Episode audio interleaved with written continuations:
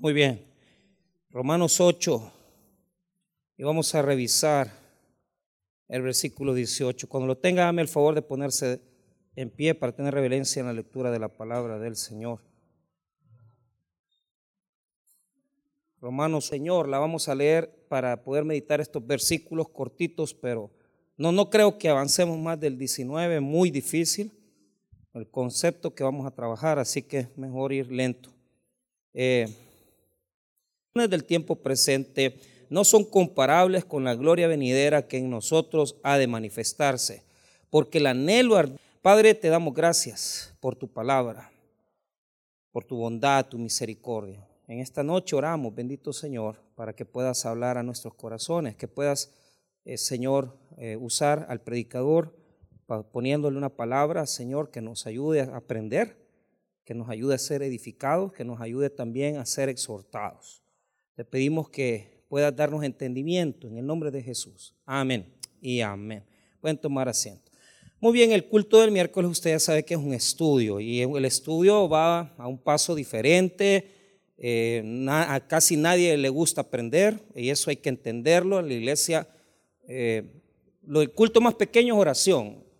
El segundo estudio, el estudio, ¿verdad? Miércoles, jueves, sube, baja, nunca es una cosa permanente porque la gente no quiere aprender, o sea, la gente quiere soluciones, pero no quiere esforzarse por entender la palabra. Y eso tiene un precio grande porque desconocen muchas verdades bíblicas que les van a servir en sus vidas, pero si en esa medida no hacemos un esfuerzo por acercarnos más, eh, la Biblia dice que cuando Jesús predicaba, las multitudes oían las parábolas y no las entendían.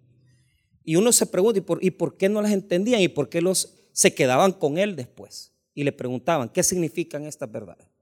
¿En qué consisten estas realidades? Y él explicaba, él les decía las parábolas, la explicación de las parábolas, las verdades se las discernía. Ellos podían entender mejor las verdades de Dios. Entonces, hay que poner de nuestra que aprendamos. Muy bien. El verso 18 es la consecuencia del verso 17 y 16 que vimos la semana pasada. Nosotros aprendimos la semana pasada el concepto de ser coheredero con Cristo. Entonces, en ese concepto de ser coherederos, aprendimos acerca de la herencia, aprendimos acerca de qué significa la adopción, ¿verdad? y en qué medida, ¿verdad? Eh, el Señor que reparte los legados. Él es el heredero universal, Él es el heredero legítimo de Dios y nosotros entramos en esa sucesión por adopción y por lo tanto nos toca también esas bendiciones. Entonces, yo les explicaba la semana pasada que lo más grande que vamos a recibir de, eh, por ser coherederos con Cristo es la gloria de Dios, es decir, el, el estar con Él. Entonces, esa es una de las grandes cosas que nosotros no asimilamos, no, entendemos, porque eh, al, no comprender las verdades bíblicas, ¿verdad? No somos capaces de discernir de lo que nos estamos perdiendo, de esas grandes maravillas de la gloria de Dios, la gloria de Dios eterna. Esa es la herencia, ¿verdad? Ahora, pero la herencia tiene consigo dos cosas, la gloria de Dios, pero también el sufrimiento. Entonces, y ahí es donde en el mensaje la gente pues se puso un poco así, ¿verdad? ¿Y por qué? Porque si Cristo, que es nuestro hermano mayor, ¿verdad? Le tocó padecer por nosotros y pasar un proceso de dolor y sufrimiento, nosotros no podemos esperarlo menos. Tenemos que seguir sus pasos. Yo todavía les expliqué la figura de Lucas, de, Simón de Sirene, ¿verdad? Cómo, eh, cómo Lucas presenta a Simón de Sirene como un digno seguidor de Jesús que hasta lleva la cruz, ¿verdad? Lleva la cruz eh, eh, a las espaldas, ¿verdad? Recuerde que lo que se llevaba a espaldas no es lo que en Semana Santa nosotros vemos la cruz, eso no lo llevaba, pues llevaban la parte transversal, ¿verdad? La parte con la que los crucificaban, esta parte. Entonces, Simón de Sirene llevó esa, esa, ese, esa parte de la cruz con un gran peso caminando detrás de Cristo. Entonces, eso nos llama a un discipulado que lleva consigo dolor, que lleva consigo sufrimiento. Entonces, revisando yo el texto griego, ¿verdad? Yo me decía, bueno, y, estas aflicciones de las que habla Pablo, y, leyendo a, unos eruditos, dicen, mire, es que son sufrimientos condicionales, o sea, no a todos nos va a tocar sufrir. Ahora, e, eso no es cierto, o sea, todos vamos a sufrir, que no todos vamos a sufrir igual, es otra cosa, ¿verdad? Porque hay gente que tiene una cuota de dolor más grande. Yo todavía les predicaba la semana pasada, les enseñaba eso, que ¿por qué unos sufren más? Entonces, y, les, leía un, párrafo de Meyer. Y Meyer decía allí, ¿verdad?, que no todas las ramas del árbol han, surgido para soportar esas cargas, ¿verdad? sino que eh, algunos no podemos, no podríamos sufrir tanto. Pero Dios sabe por qué algunas personas tienen esa capacidad de dolor. Y nosotros tenemos que entender que, que al ser coherederos con Cristo, aceptamos una cuota de gloria, pero también una de dolor. Entonces es inevitable. El padecimiento, el dolor en la vida del creyente no se puede evitar. Es inevitable. Muy bien, ahora voy a ahondar en ese pensamiento porque Pablo lo va a seguir desarrollando. O sea, los versículos 18 hasta el 27 tienen como objetivo ampliar ese concepto. ¿Verdad? De, que, claro, estamos hablando del Espíritu, ¿verdad? Y vimos en los textos anteriores cómo el Espíritu Santo nos faculta a nosotros para poder enfrentar eh, el pecado, ¿verdad? Y hablamos de cómo tenemos la gloria de Cristo en nosotros por medio del Espíritu, pero también tenemos un cuerpo de muerte, o sea, a la misma vez. Yo les dije a ustedes que eso era una paradoja, ¿verdad? Una contradicción. ¿Por qué? Porque al mismo tiempo que tenemos la gloria de Cristo, también tenemos, ¿verdad? tenemos un cuerpo de, pecado. O sea, imagínese usted en la misma naturaleza humana, hay gloria de Dios y hay pecado también, porque hay una naturaleza pecaminosa. Cuando ya asimilamos eso, vimos en estos versículos que el Espíritu Santo nos hace miembros de la familia de Dios. Nos hace miembros de una familia eh, y, por eso nos dio la categoría de, ah, gente que ha, recibido la adopción y coherederos con Cristo. Pero ahora entramos en esa situación porque alguno diría, bueno, Pablo, me estás diciendo que yo soy coheredero de Jesús, que soy que he, recibido la adopción del Padre, que me ha metido a, a tener una relación con Él. Y entonces, ¿cómo yo? Mire bien, ponga atención, si no, no lo va a entender. ¿Cómo yo, cómo yo como cristiano, siendo hijo de Dios, habiendo recibido la adopción de Dios y siendo coheredero con Cristo, tengo que soportar el dolor? ¿Cómo yo puedo ser congruente con eso? O sea, ¿me estás diciendo, Pablo, que soy salvo? Espiritualmente hablando, pero mi cuerpo está condenado. Mi cuerpo estoy muriendo cada minuto, cada hora, yo voy en, eh, cada día a morir. Entonces Pablo, explícame eso, porque no lo comprendo, no entiendo eso. No entiendo cómo, si este cuerpo es, es un cuerpo que ha recibido la salvación del Hijo de Dios, ¿por qué es que yo sufro? ¿Y por qué es que yo padezco? ¿Cómo nosotros podemos poner en orden en nuestra mente, en nuestros corazones, el dolor, el sufrimiento que padecemos en este mundo. Entonces ahora Pablo le va a dedicar a ese pensamiento unos versos para que nosotros entendamos que a pesar que somos creyentes y tenemos la salvación del Hijo de Dios, tenemos que ser congruentes también en el sentido de que vamos a sufrir, vamos a padecer.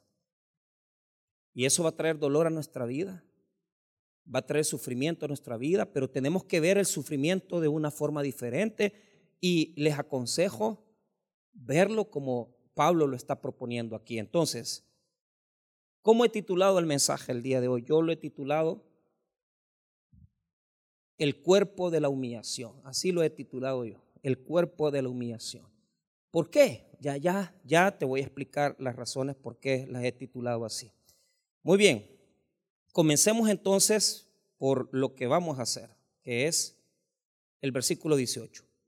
Pues tengo, por cierto, pues tengo, por cierto, logizomai, o sea, eh, logizomai es una palabra en griego que es una, una, tengo por, por asentado, por seguro, por, o sea, tengo asegurado este pensamiento. Lo que está diciendo Pablo, ponga atención con lo Gitzomay, es que él ha hecho una suma mental y él reflexivamente ha llegado a una conclusión. Eso es lo que quiere decir, pues tengo por cierto. O sea, él está llegando a una conclusión, digámoslo así. Estoy asegurando esto porque ya lo analicé, ya lo reflexioné y ya llegué a este pensamiento. Entonces, ¿cuál pensamiento, Pablo? Explícame cuál pensamiento. Mire, que las aflicciones del tiempo presente no son comparables con la gloria venidera que en nosotros ha de manifestarse. Entonces, vamos a dividir ese pensamiento. Primero, aflicciones del tiempo presente. Los judíos dividían el tiempo en dos esferas. El tiempo presente, ¿verdad? Y el tiempo por venir. Eh, yo quise traerles solamente un argumento porque no me quedó, digamos que no hay muchos que hablen de eso, ¿verdad? Pero quería traerles eh, un argumento acerca de, de, lo que dice un escritor bíblico. Dice, ¿verdad? Eh, lo saqué del de el erudito Berkeley, William Berkeley, dice así, el pensamiento judío dividía la historia del tiempo en dos secciones, la edad presente y la edad por venir. La edad presente era totalmente mala, sometida al pecado, a la muerte y a la corrupción. Pero alguna vez llegaría el día del Señor.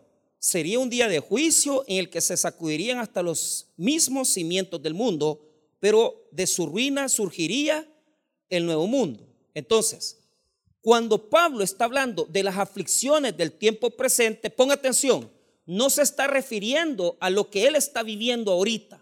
Se está refiriendo a los sufrimientos que surgen desde, desde, óigame bien, desde la muerte de Cristo y su resurrección hasta lo que estamos viviendo hoy.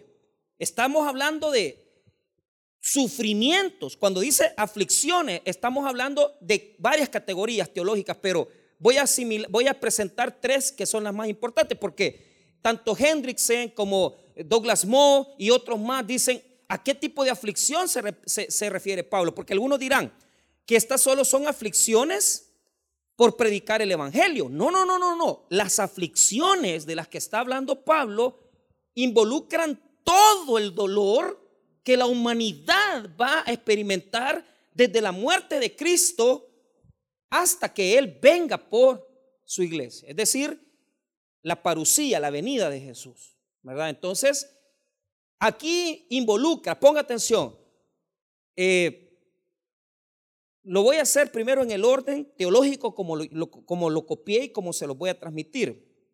Primero, la palabra griega que aparece aquí como aflicción aparece en textos bíblicos del Nuevo Testamento describiendo el sufrimiento de Cristo. Entonces, cuando la Biblia me dice aflicción en este versículo, está refiriéndose al sufrimiento de Jesús en, todas sus, en todas sus experiencias pobreza, humillación, eh, el dolor que tuvo que soportar para morir por nosotros. Y eso lo dice el apóstol Pedro. Solo cito los versículos, no espero que los busquen porque son varios y solo los voy a citar rápido. Primera de Pedro 1:11 dice, escudriñando qué persona y qué tiempo indicaba el Espíritu de Cristo que estaba en ellos, el cual anunciaba de antemano los sufrimientos de Cristo y las, y las glorias que vendrían tras ellos. Primera de Pedro, Pedro 5.1. Ruego a los ancianos que, entre vos, que están entre vosotros, yo anciano también con ellos y testigo de los padecimientos de Cristo, que soy también participante de la gloria que será revelada. Entonces, aflicciones significa los sufrimientos de Jesús. Pero también aflicciones significan los sufrimientos del creyente. Segunda de Corintios 1.5, no lo busque, porque de la manera que abundan en nosotros las aflicciones de Cristo, así abunda también por el mismo Cristo nuestra consolación.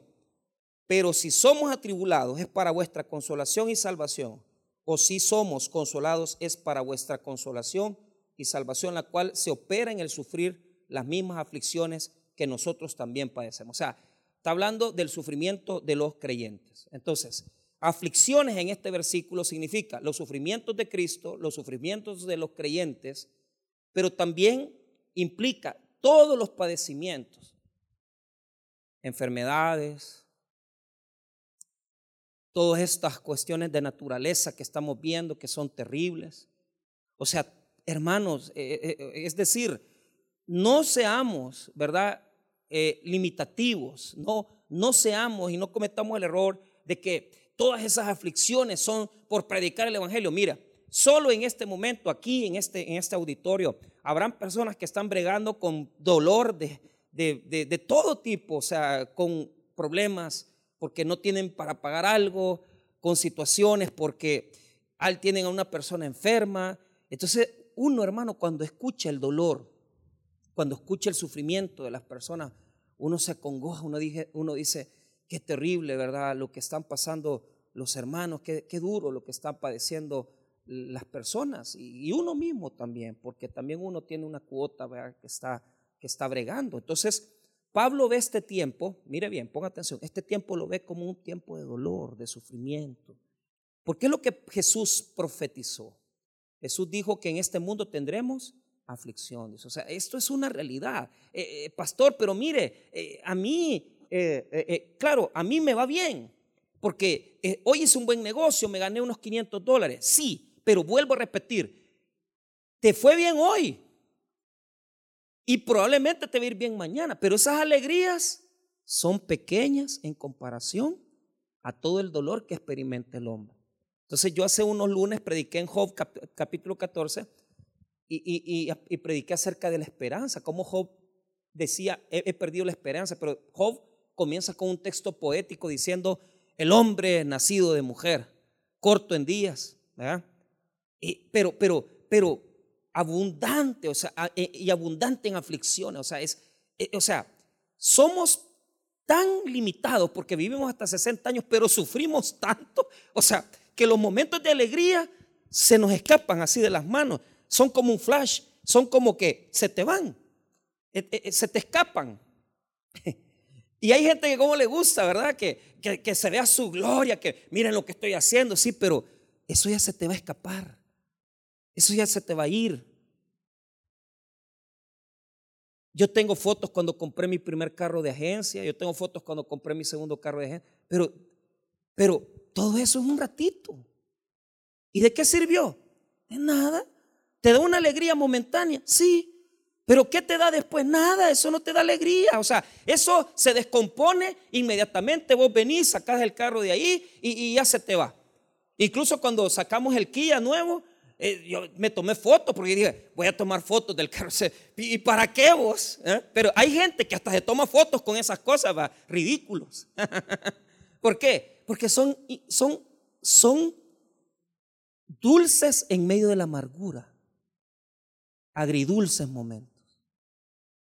Los triunfos está bien, una graduación, eso sí, o sea, cuesta, es un esfuerzo sacrificial tremendo. Una foto vale la pena, pero es otra cosa que se te va. Se te va. Y, y, y, y claro, seamos honestos. El dinero, los lujos, los títulos, se te escapan.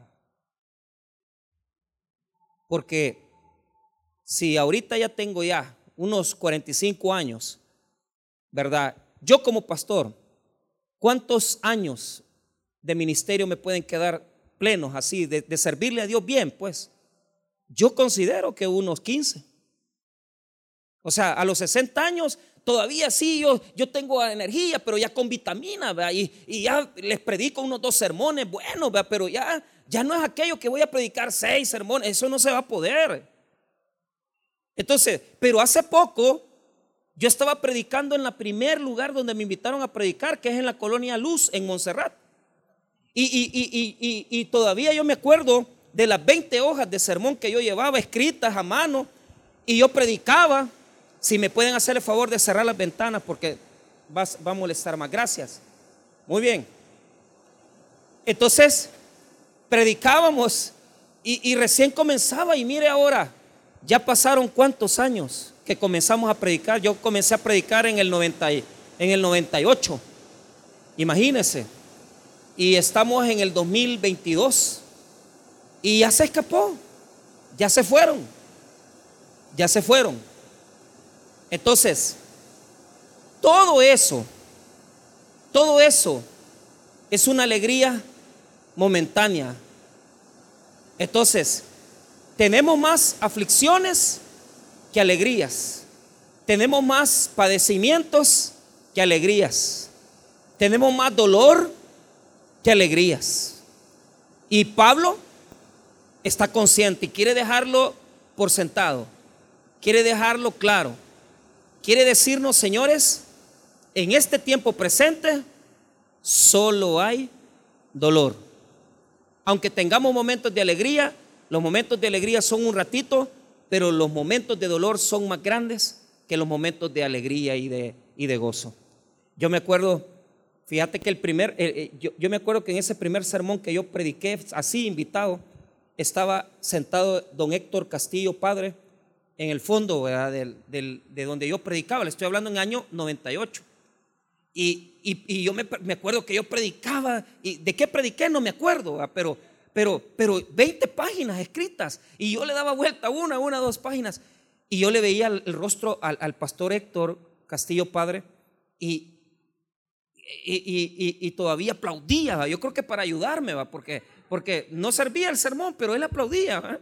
Pero él se gozaba en, en, en invitarnos a nosotros. Y, este mismo año, hace unos cuatro meses, seis meses, lo lo vi morir. Yo me acuerdo cuando él me veía y estaba sentado y me veía mi primer sermón. Y lo vi morir este año. Y vi su rostro cuando veía y se gozaba de ver a su hijo y ver a, sus, a los amigos de su hijo predicar. Pero cuando lo vi en el, en el seguro social, padeciendo con ese dolor, o sea, yo me acordaba de ese día que había pasado hace 25 años. Y me acuerdo, me acuerdo cuando el pastor general fundador nos fuimos a predicar donde el, pastor Edwin Corcio a San Pedro Sula. Y eso fue en el año 2004 o 2005. Y, y, el pastor se sentía orgulloso porque esa campaña era una campaña donde íbamos tres predicadores. Iba el pastor general fundador, el pastor eh, Nelson Quesada de Soyapango y, y, su servidor. Era mi primera campaña internacional en Honduras, San Pedro Sula. Y yo era un joven, o sea, yo, nada, pues. Y, mire, yo me acuerdo que estábamos así en el templo y, y, mi pastor, el pastor general, cuando yo estaba comenzando a predicar, se paró. Pero yo pensé, quizás no le está gustando lo que estoy predicando. Entonces, y se comenzó a parar y comenzó a tomar fotos del grupo, fotos mías, fotos del... Claro, el sermón todo me confundí porque yo estaba tan nervioso, hermano, porque imagínese el miedo que, que predicar frente al pastor general, o sea, era, es una leyenda, pues, un mito. Entonces, y yo me confundí todo, el sermón todo trabado, el sermón no sirvió, hermano, o sea, yo me acuerdo. Y cuando terminé de predicar, todavía el pastor general me dice, te felicito. Y después ver a mi pastor eh, con todos sus padecimientos, sus enfermedades, o sea, contradicciones, porque vivimos una vida de aflicciones, de dolor, en donde los momentos de alegría son un rato y después se vuelven momentos de tristeza. Entonces Pablo dice, mire lo que dice, 18, pues tengo por cierto, o sea, ya lo reflexionó, lo que estoy haciendo yo ahorita, reflexionando con ustedes, que las aflicciones del tiempo presente no son comparables con la gloria venidera que en nosotros ha de manifestarse. Entonces no se comparan los dolores y las aflicciones con la gloria. ¿En qué sentido? Póngame atención.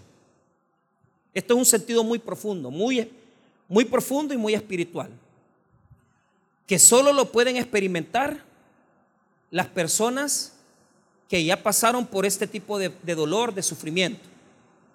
Mire, cuando uno está en una camilla cuando una persona está enferma, ya sea porque nosotros estamos enfermos o porque vemos a alguien sufrir, uno tiene que pensar como Pablo piensa.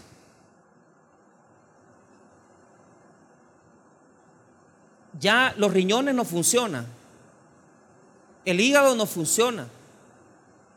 Entonces muchas veces nosotros oramos y decimos, y, somos un poco injustos, porque no queremos que los seres queridos que tenemos se vayan. Pero, pero todos se van a ir. Entonces, por ejemplo, me pasó con mi tío, un médico afamado en Santa Ana. Y, y, yo en mi, en mi cabeza, yo me recordaba de mi tío médico, que siempre llegaba a almorzar donde mi abuela sacaba la pistola, porque siempre andaba su pistola, andaba un anillo aquí, otro anillo aquí. Y entonces cuando iba a almorzar donde mi abuela, se quitaba los anillos y la pistola la ponía. Grande, alto. Y fui a verlo antes de morir. Estaba en una cama, postrado, con, con los brazos delgados y las piernas delgadas. Y no comía.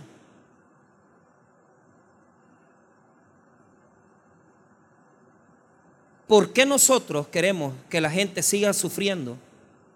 ¿Por qué nosotros queremos que la gente siga padeciendo ese dolor? Como que no supiéramos que cuando viene el tiempo de gloria, cuando estén en la presencia del Señor, ya ellos ya no van a sufrir, ya no van a tener ese dolor. Pero somos como cristianos, somos injustos. ¿Por qué? Porque eh, decimos, no, que no se muera, que no se muera fulano, que no se muera eh, mi hermano, que no se muera. Claro, queremos retener a la persona, pero no nos ponemos en el dolor de esa persona. Y no nos ponemos a pensar que ese dolor del hígado, ese dolor de, claro, a mi tío ya los riñones ya no le funcionaban, lo dializaban, pero ya no, ya no podía pararse. Pero uno, uno inmediatamente cierra sus ojos y se va a la presencia del Señor y todo ese dolor desaparece. Y se vuelve, y se vuelve una persona que está en la presencia de Jesús sin dolor. Ahora, poneme atención, poneme atención, poneme atención. El tiempo comenzó a correr, comenzó el tiempo a correr. Cuando Dios creó todo, comenzó el tiempo cronos a correr. Ahora mira el versículo. Mira el versículo. Mira lo que dice el versículo. Decir, mira bien. Pues tengo por cierto que las aflicciones del tiempo presente no son comparables con la gloria venidera que en nosotros ha de qué? Ha de manifestarse. ¿Por qué? Porque cuando nosotros entramos en el tiempo humano, entramos en un tiempo con límites. 6 de la tarde, 7 de la tarde. Pero cuando entramos en la gloria, la eternidad que es un lugar sin tiempo, donde no existe desplazamiento, un presente continuo. En la eternidad no hay tiempo. Entonces Pablo dice, esta persona tiene cáncer, va a pasar dos años peleando con quimioterapias y peleando con sus limitantes. Pero cuando esté en la gloria, todo eso se acaba porque eternamente va a estar con Cristo. Y aquel tiempo de dolor, aquel tiempo que padecimos la diabetes, aquel tiempo que padecimos la insuficiencia, eso va a quedar como nada porque vamos a estar eternamente con Cristo, porque en la gloria no hay tiempo. El tiempo no corre cronos en la gloria de Dios, Él es eterno. Y la eternidad es una condición donde no hay tiempo ni desplazamiento. No existe. Está en la eternidad total. Entonces usted dice, ¿cómo está sufriendo esta persona? Sí, pero cuando esté en la gloria, va a estar plenamente con Cristo Jesús sin sufrir. Y ya no va a volver a sufrir. Usted puede tener un ser querido que, ha padecido de VIH. Eh, eh, eh, o padeció de cáncer. Imagínense cuántas personas que, están, están operando, ¿verdad? Por problemas de cáncer. el amigo que tenemos que falleció, el pastor Cordero. El pastor Cordero padeció cáncer, se le tuvieron que hacer 24 quimioterapias y pasó un año entero en hospitales. Y dice que en lo que él estaba en la, en la, en la, en la, en la UCI, muchas veces estuvo en la UCI, él veía morir las personas. Entonces, Cordero padeció un año entero en, en el hospital y por las quimioterapias y, y todo lo que enfrentó, tenían que llevarlo al hospital seguido. De repente Dios lo levanta, las células cancerígenas desaparecen y comienza a predicar. Y yo lo traje aquí un día viernes de milagros y predicó casi un año y medio sin ningún problema, pero de repente el cáncer volvió y se murió y pasó a la presencia del Señor. Un año de sufrimiento no se compara a mil años en la eternidad con Dios. Porque es un ratito. dice, dice el Salmo que para Dios mil años son como un día. Esa es la eternidad. Y, y oiga, como la, media vigilia de, de una noche. O sea, un abrir y cerrar de ojos. Vos lo viste como 30 años, dos años. No, para Dios es eterno. No se compara el ratito del dolor con la eternidad con Cristo, donde no va a haber dolor, ni tristeza, ni agonía, ni quebranto.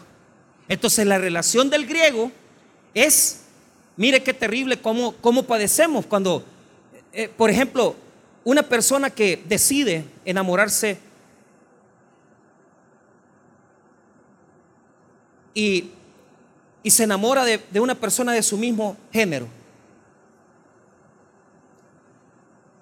Y vivís con esa pareja 15 años y tenés relaciones sexuales 15 años, pero cuando ya tenés 70 años, ya no puedes tener relaciones sexuales con una persona. Primero porque ya los deseos, las pasiones de la juventud ya pasan.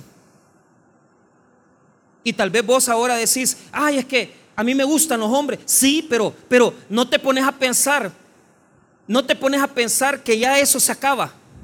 Y que cuando ya tenés 70 años ya no existe nada. Y vas a morirte. Y le vas a tener que entregar cuentas al Señor por 20 años de homosexualismo, por 16 años de drogadicción. No vale la pena, porque para Dios 20 años de droga, 20 años de homosexualismo, no es nada, es la eternidad en la que Él vive. Y lo que Él no comprende es cómo dándonos oportunidad nosotros para buscar su rostro, decidimos en rebeldía, siendo hombres y mujeres con limitantes, porque no vamos a vivir para siempre, decidimos apartarnos de Dios. Eso es lo que Dios no entiende. Porque Él nos tiene una eternidad en su gloria y nosotros queremos 20 años de pecado y de destrucción en nuestra vida. Dios no entiende eso. Dios no entiende cómo usted quiere andar mujereando. 10 años de, andar con una mujer y la otra. ¿Y para qué? Si tenés la eternidad. Y el gozo que es, es estar con Cristo es el gozo más pleno, más grande. Más grande que la mayor felicidad que te han dado en la vida. No se compara a la plenitud de estar con Jesús eternamente. Entonces, compare, compare, solo haga comparación. ¿Valdrá la pena un adulterio? que te va a costar qué? Una noche con una mujer, 24 horas con una mujer. Si te enamoras de la mujer, vas a pasar cuatro años de, adúltero con ella. Pero eso, a la eternidad con Cristo, no vale. Entonces no tiene sentido. No tiene sentido que nosotros nos metamos en el tiempo y se nos olvide la gloria de Dios, la gloria eterna de Dios, que en la eternidad no hay tiempo, no hay desplazamiento. Cuando Dios dijo, creó Dios los cielos y la tierra, ahí. Algunos dicen que cuando creó la luz comenzó el tiempo. Mire, en la creación comenzó el tiempo. Pero lo que yo le quiero decir es que la eternidad con Cristo no se compara con nada. Entonces, poneme atención. ahora te voy a meter a este pensamiento que es un pensamiento bíblico precioso. ¿Qué es lo que está presentando Pablo aquí? La posibilidad de que nos sentamos tan mal por lo que estamos viviendo, porque tenemos cáncer de colon y sabemos que nos van a quitar una parte del colon. La posibilidad de que tenemos tal vez algún riñón que no funciona y que estamos sobreviviendo con la mitad, eh, con el 50% de nuestras capacidades renales o 40%, ¿verdad? Como muchas personas. Entonces, ponete a pensar en algo.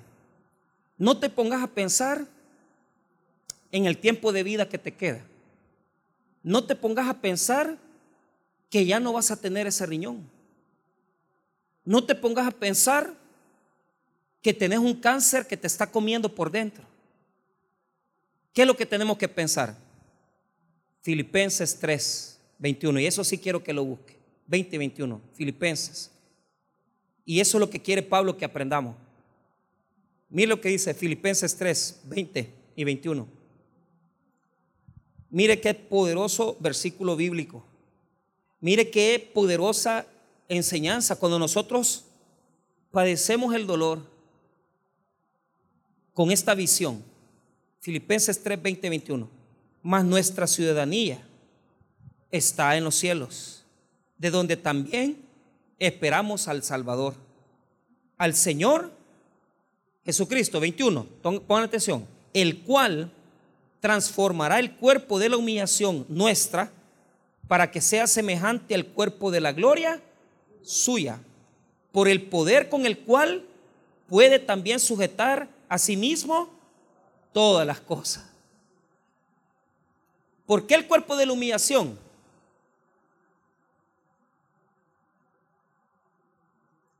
Le, le voy a comentar algo con respeto. Aquí está el doctor, sabe que eso, eso sucede.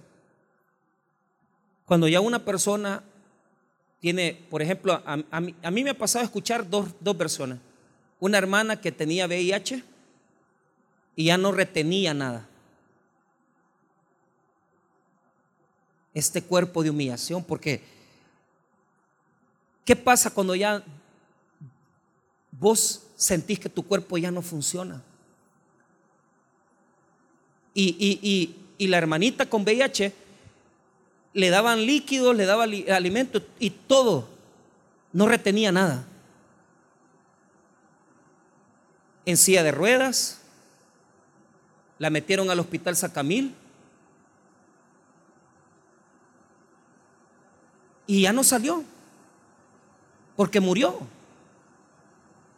Es humillante, porque convertirte en un bebé que ya no puede ni tan siquiera controlar, ¿verdad? Su cuerpo. Los hermanos o, los, o las personas que, que sufren de Alzheimer, hoy más que nunca se están dando problemas neurológicos. Las enfermedades de hoy en día son Parkinson, son cuestiones neurológicas, los, los que se desvelan mucho padecen de cuestiones como eso, ¿verdad? Ah, el Alzheimer. Yo me ha tocado ver dos casos de Alzheimer. Y sabes que cuando ya están bien enfermos, que la enfermedad va bien avanzada, ya ni hambre les da porque ya no, ya no sienten ni, ni el deseo de comer. Cuerpo de humillación. Y tampoco sienten cuando cuando hacen sus necesidades fisiológicas.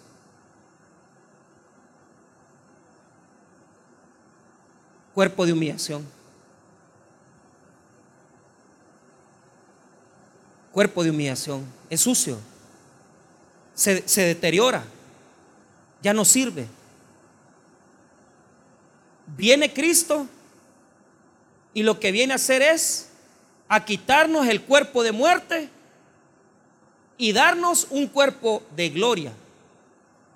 Y aquí en el cuerpo de gloria ya no va a haber enfermedades, ya no va a haber Alzheimer, ya no va a haber Parkinson, ya no va a haber deterioro físico, ya no va a haber cáncer de mama, ya no va a haber órganos, ya no va a haber nada, porque lo que viene a hacer Jesús es a transformar nuestro cuerpo de humillación en un cuerpo de gloria. Y usted se preguntará, pastor, ¿y para qué quiere Dios darnos un cuerpo de gloria? para que le veamos cara a cara, porque ahorita con su cuerpo y con mi cuerpo, con este cuerpo de pecado, no podemos ver la gloria de Cristo. Cuando Él nos venga a dar el cuerpo de gloria, ya no vamos a enfermar, ya no vamos a tener padecimientos, sino que vamos a ver a Cristo cara a cara, tal como Él es. Y no va a haber nada que lo evite, porque usted y yo ya no vamos a tener este cuerpo mortal, este cuerpo contaminado. Entonces, no veamos la salvación como el final. La salvación es un medio para llegar a Cristo. Pero hay mucha gente que, ah, yo ya soy salvo. ¿Y, qué te pasa? Pues tenés que seguir perseverando. Sos salvo para aprender más Biblia. Sos salvo para cambiar más. Sos salvo porque es un camino muy largo que te queda para estar con Cristo. Entonces, yo no anhelo la salvación.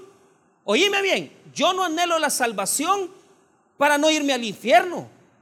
Yo anhelo la salvación porque quiero estar con Cristo eternamente, hermano. A mí, óigame bien, en esta vida me puede ir muy mal. Usted me puede ver predicando aquí y en 20 años puedo tener todo tipo de enfermedades.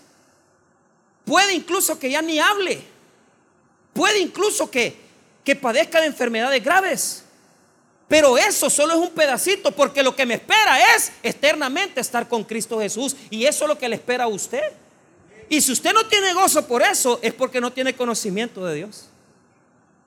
Porque si usted dice, ser salvo del infierno, mira, y vos solo por eso aceptaste a Cristo, para ser salvo del infierno. Y cuando vamos a evangelizar, ¿qué le decimos a la gente? Si se muriera ahorita, ¿para dónde iría su alma? ¿Al cielo o al infierno? Mejor díganle la verdad. Díganle que si no aceptan a Cristo en su corazón, nunca van a estar con Él eternamente. Porque en este mundo no te vas a salvar de sufrir. En este mundo no te vas a salvar de padecer problemas financieros. No te vas a salvar de, de padecer problemas de salud. Pero ¿cuál es la única garantía del cristianismo? Que el Espíritu que nos ha dado Dios al recibir a Cristo en nuestros corazones nos hacemos eternos. Y cuando morimos, pasamos a estar en su presencia. Y dice la palabra que Él resucitará a los que han creído en Él y transformará a los que estén vivos. El objetivo del cristianismo es quitarnos este cuerpo y darnos, hermano, un cuerpo de gloria para estar con Cristo eternamente y para siempre. Mire qué dice Primera de Juan, capítulo 3. Primera de Juan 3. Y ese sí búsquelo, por favor. Primera de Juan 3, verso 3. Perdón, perdón, Primera de Juan 3, verso 1 en adelante.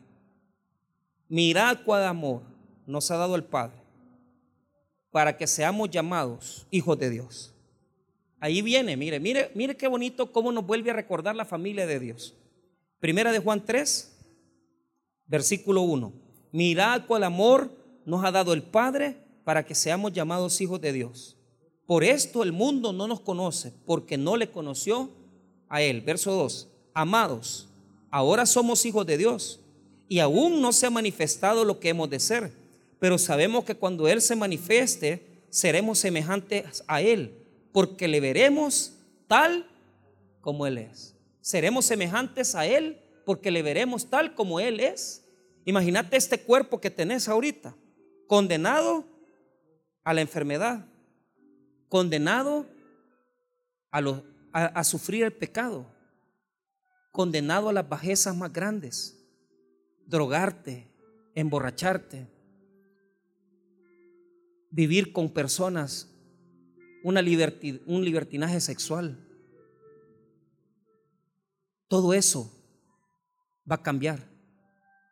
Cristo transformará el cuerpo y nos dará un cuerpo de gloria. Imagínate ese cuerpo que tenés, resplandeciente.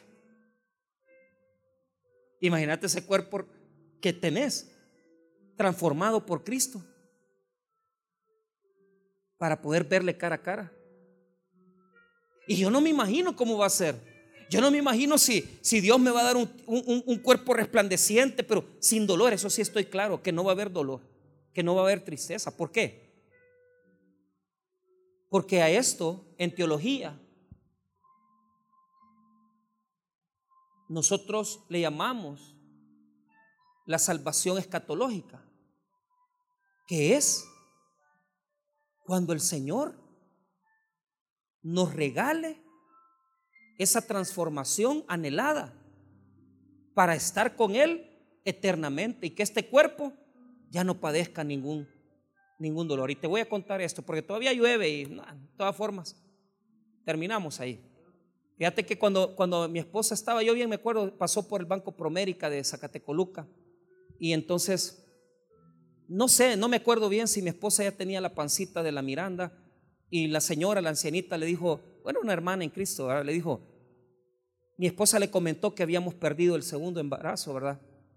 Y le dijo la señora, porque en esa teología de escatología futura está todo, está, o sea, imagínate vivir con Cristo, tener un cuerpo glorificado. Y puedo contarte otras cosas, como por ejemplo, que en el reino, o sea, porque muchos, por ejemplo, Randy Alcorn en su libro El cielo dice que, que cuando, cuando nosotros recibimos la, la, resurrección, vamos a tener una edad joven. O sea, usted véase como que es un bicho, pues como que, como que usted tiene 16 años, ¿verdad? 17 años y vuelve a tener pelo y... Entonces, Randy Alcorn dice eso. O sea, yo no sé, vaya, yo he leído textos bíblicos. O sea, mire pues, yo he leído textos bíblicos que dicen, porque el problema de nosotros es que como no leemos la Biblia, creemos que eh, eh, vamos a estar ahí. No, no, no, es que nos va a dar un cuerpo. Nos va a dar un cuerpo resucitado para estar en su reino.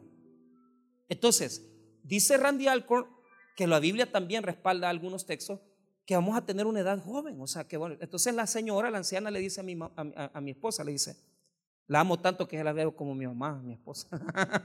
entonces le dice, mira, le dice, ese niño que ibas a tener ya está en el cielo, le dice, con todo su cuerpecito completo, con todas sus manitas, con todas sus piernitas, con todos sus órganos, le digo.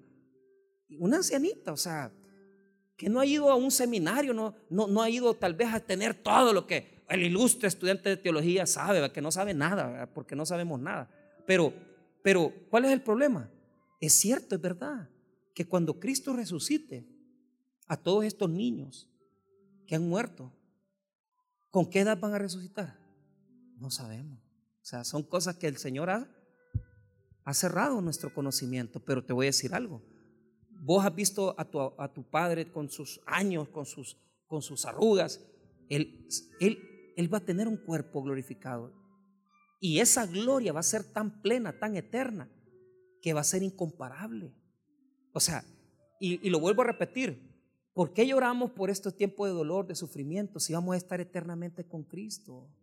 ¿Me entendés lo que te quiero decir? ¿Me entendés lo que te quiero decir?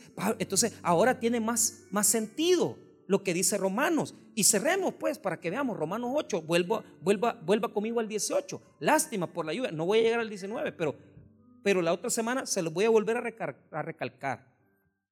Romanos 8, 18.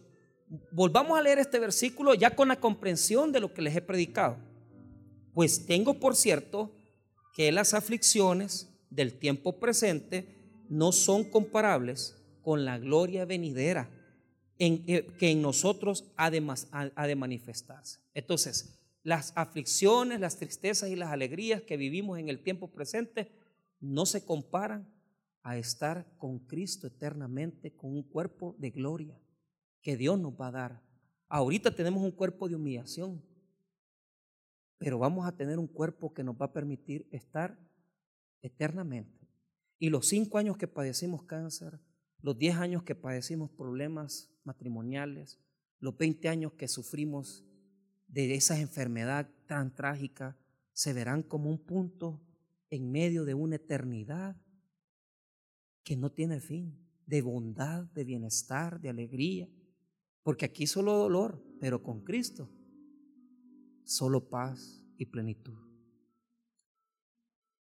El 19 junta los dos pensamientos, ya comienza a hablarnos de la tierra nueva.